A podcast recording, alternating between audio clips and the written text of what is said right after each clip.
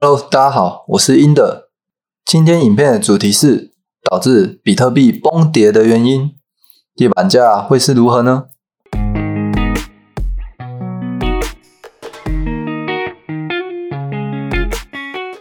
你有没有常常发现，当你在网络上看文章、影片、资料，急于想要了解比特币的后市时，却发现浪费了一堆时间，看了一堆资讯，头来啊，心目中却没有正确的答案与方向啊！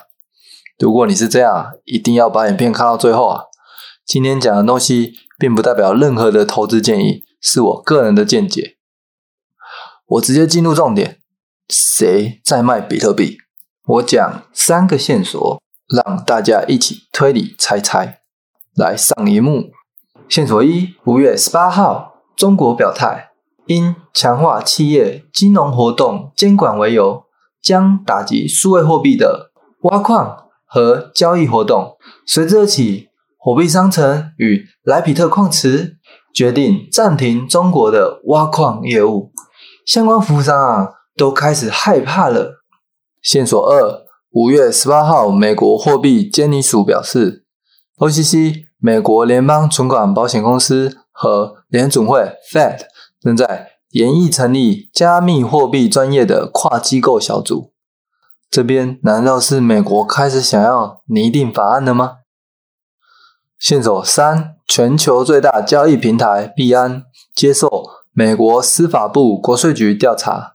走到飞们知道币安的美国负责人是谁吗？没错，Brian Bruce。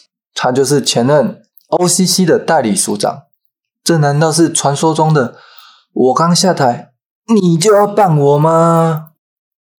故事到这边，走到飞们猜到了吗？没错，很简单，政治因素。看到这里，你以为故事讲完了吗？代志不是 online 搜寻的这么简单。印德用图表告诉你答案的由来。我们先总结一下上面三点。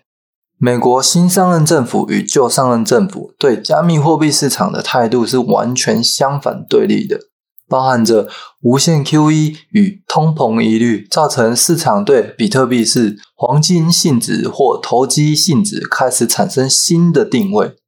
我们看图，这张图是三大交易市场时段价格与比特币价格走势图，由上到下分别黑色线比特币价格走势图。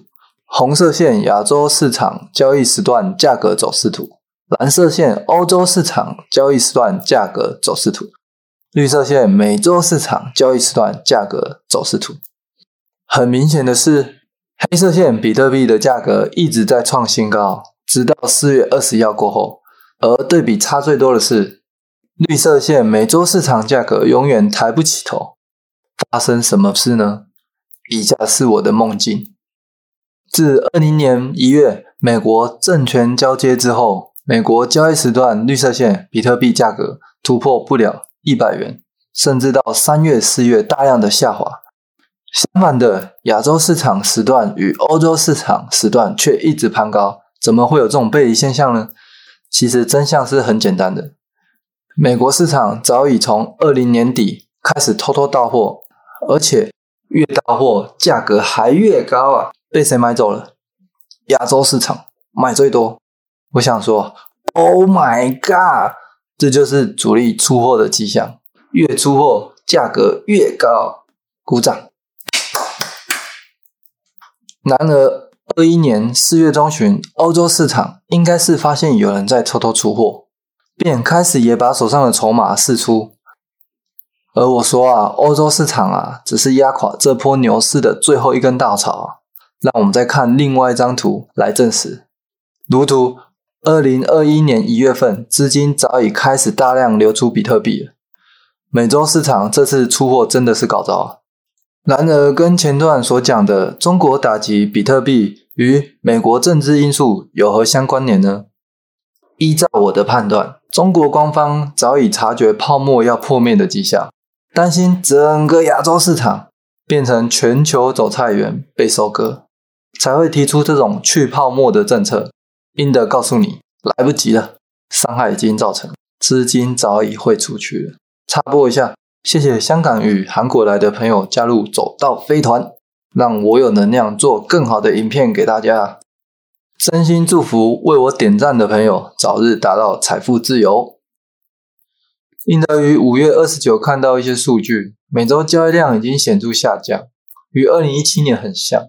尽管总交易量与价格并未开始出现分歧，这意味着我将比特币视为熊市，而比特币这次下跌我称为周期性。